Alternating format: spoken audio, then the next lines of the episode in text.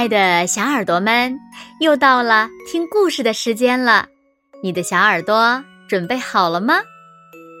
今天子墨姐姐要为小朋友们讲的歇后语故事，名字叫做“苻坚逃到八公山，草木皆兵”。在西晋末年，社会动乱，司马睿在南方起兵。建立了东晋，秦王苻坚控制了北方的黄河流域后，想征服南方，便亲自率领九十万大军攻打东晋。这司马睿得到消息后，立刻派大将谢石、谢玄带领八万将士前去迎战。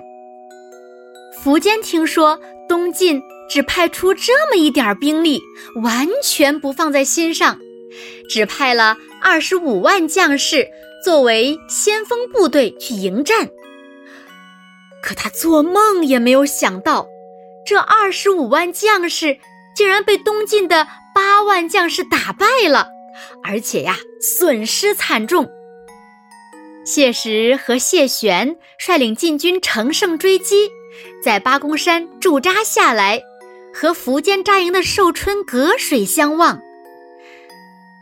苻坚听说晋军离寿春越来越近，急忙登上城楼观察动静。他望向晋军的营帐，发现晋军就连休息的时候队形都很整齐，不由感叹道：“东晋的军纪这么严明，战斗力怎么会不强呢？”苻坚再望向远处的八公山，因为有雾气遮挡，再加上心里恐慌，他竟然把山上的一草一木都看成了东晋的士兵。苻坚忍不住打了个寒战，更加后悔自己的大意轻敌了。苻坚本来就已经心生恐惧，草木皆兵，所以。晋军将领只是稍微用了一条小计策，就轻而易举的打败了秦军。